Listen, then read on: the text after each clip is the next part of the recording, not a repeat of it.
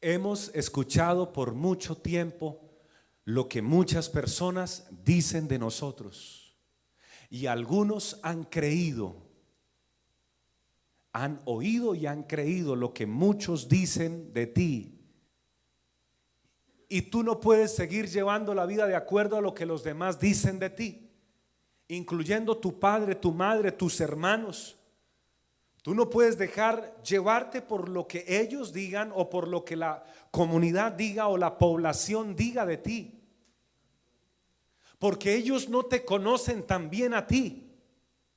Es más, ellos no saben realmente quién eres tú y viene algo más profundo, ni siquiera tú mismo te conoces a ti mismo, porque a veces has actuado y has respondido de manera que ni siquiera tú sabías que podías responder así, te sorprendiste y luego has tenido que acercarte a pedir perdón porque tú no querías actuar así. Así que ni los demás te conocen a ti completamente, ni tú te conoces a ti mismo como tú piensas, pero hay alguien que sí te conoce totalmente bien, que es el Señor Todopoderoso y Él te habla y te dice que no tengas más bajo concepto que el que tú debes tener de Él y de ti.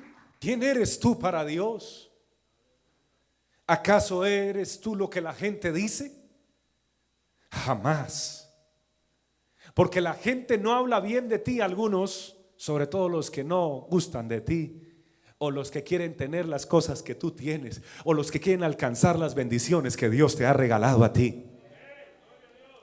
Alabado sea el nombre del Señor.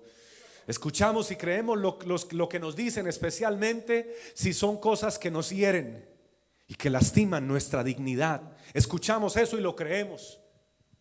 Y algunos corren, después de que les ofenden, corren y se van a buscar un espejo a mirarse a ver si sí es lo que les dijeron y a veces no es y terminan creyéndose esa mentira. Tú no eres cualquiera. ¿Quién dice que tú te debes parecer a alguien para ser exitoso o exitosa?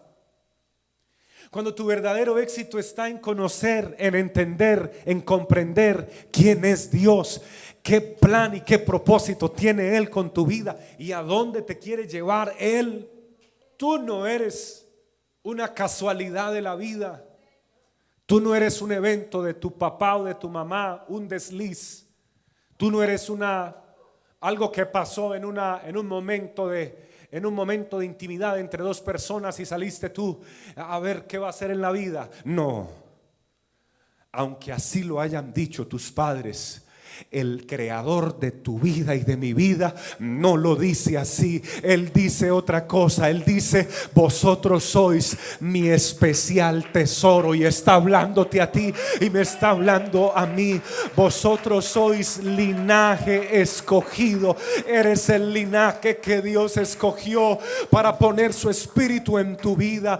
Vosotros sois real sacerdocio, nación santa. Eres un pueblo adquirido por Dios para que le creas no a las voces de los hombres, sino a la voz del creador de tu vida y de mi vida y anuncies las virtudes de aquel que os llamó de las tinieblas a su luz admirable.